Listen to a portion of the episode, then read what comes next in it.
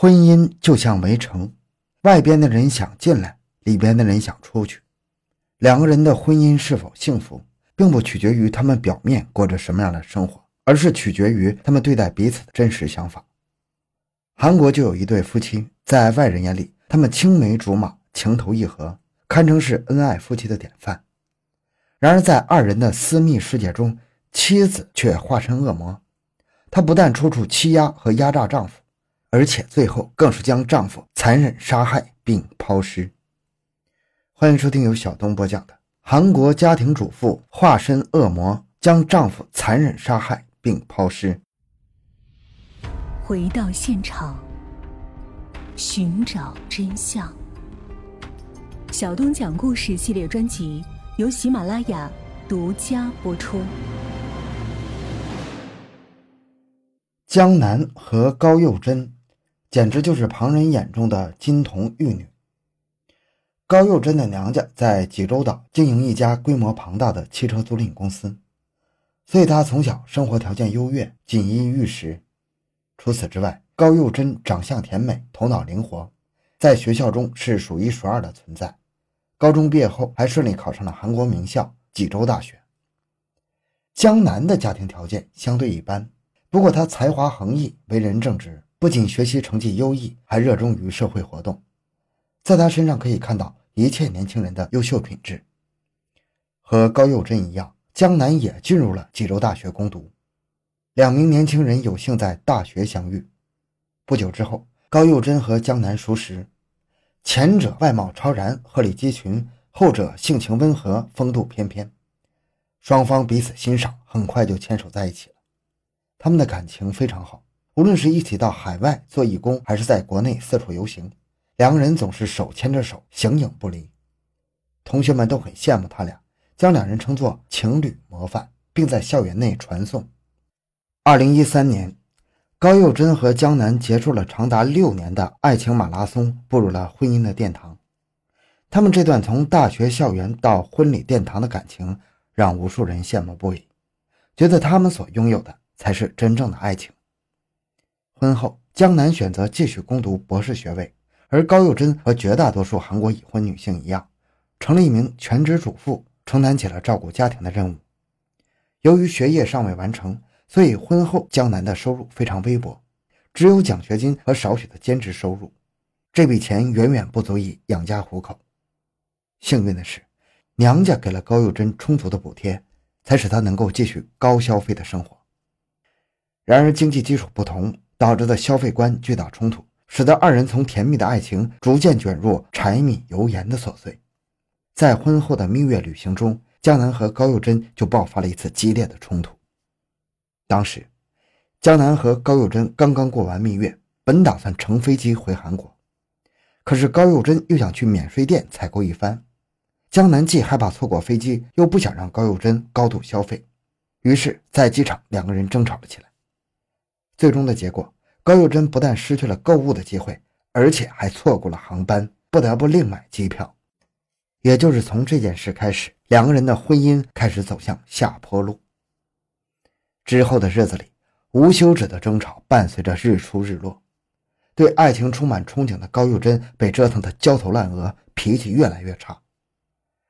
而这种情况在儿子的出生后达到顶峰，产后抑郁叠加生活琐碎。让高幼珍变得歇斯底里，在争吵之余，她不仅摔东西发泄情绪，甚至抄起能够拿到的物品砸向丈夫。终于，在有一次高幼珍用手机砸伤了江南的眼睛之后，心灰意冷的江南向法院申请离婚，结束了两个人维持三年的婚姻。庭审时，法院考虑到孩子年龄过小，加上高幼珍的物质条件远胜于江南，于是将儿子的抚养权给了高幼珍。同时规定，江南每个月有两次探视的机会。平心而论，这次失败婚姻责任也不能完全归咎于江南。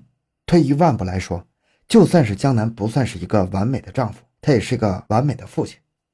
离婚之后，江南无论手头多么紧，每个月都会准时将四十万韩元，也就是约合两千一百元人民币的抚养费转给高幼珍。除此之外，他还会挖空心思给儿子购买新奇的玩具和昂贵的礼物。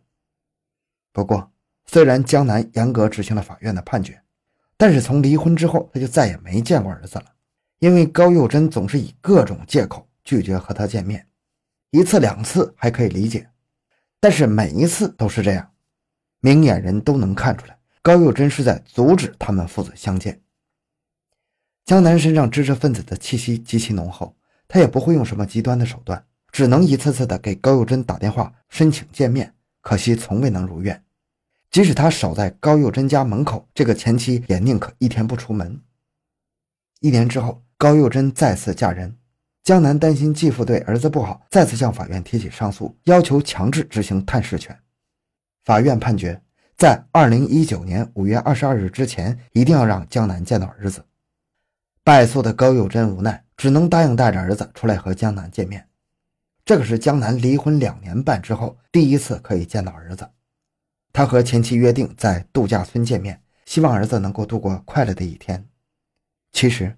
除了思念儿子之外，江南在内心深处也留存着对高佑贞的一点点思念。毕竟之前十年的感情经历是真实存在的。在开车前往度假村的路上，江南越想越开心，情不自禁的还哼起了小曲儿，歌声里饱含着他对儿子的思念。但殊不知，这将是他这一生和儿子相处的最后时光。当天晚上九点，急于分享哥哥喜悦心情的弟弟给江南发去短信。询问他今天玩的怎么样？一个小时后，弟弟接到了江南手机发来的短信：“会面已经结束了，我本该赶回家，但是实验室突然出现了突发状况，我正在进行紧急处理，手机也要没电了，不要再联系了。”两天之后，弟弟再次给江南打去电话，却始终无人接听，他心里产生了不祥的预感，并报了警。警方接到报案之后。通过技术手段检测到江南的手机一直在移动，竟然因此就断定他没有出事，打发走了弟弟。可是江家人不断报案，逼得警方继续深入调查。高佑贞也以嫌疑人的身份被传唤到警局问话，警方发现他回答问题时显得十分紧张，于是对他起了怀疑。随后，警方来到了度假村那个江南一家三口入住的房屋，在多个地方检测出血迹。经 DNA 比对，该血迹和江南相符。一个月后，警方正式以谋杀罪逮捕了高佑贞，事情真相即将浮出水面。面对警方的询问，高佑贞起初一直否认和江南之死有关系。随着警方又拿出监控录像和血迹报告等证据，高佑贞又说江南意欲实行强奸，而自己自卫导致了对方的死亡。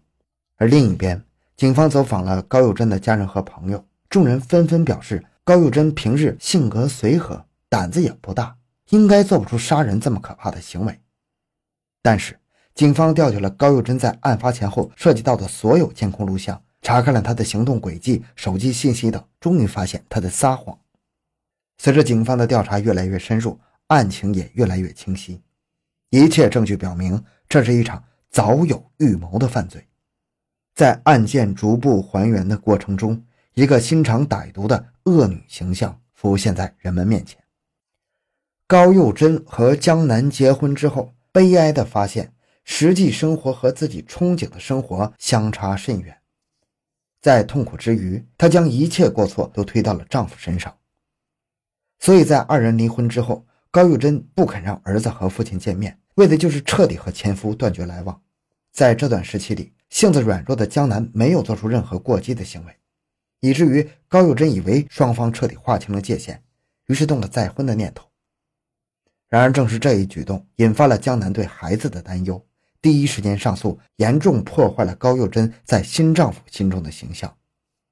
正因如此，高佑贞对江南的恨意更深了，她心中产生了一个邪恶的念头：和前夫对簿公堂之后。高佑贞第一时间就买了安眠药、橡胶手套、尖刀、几十个塑料袋等作案工具。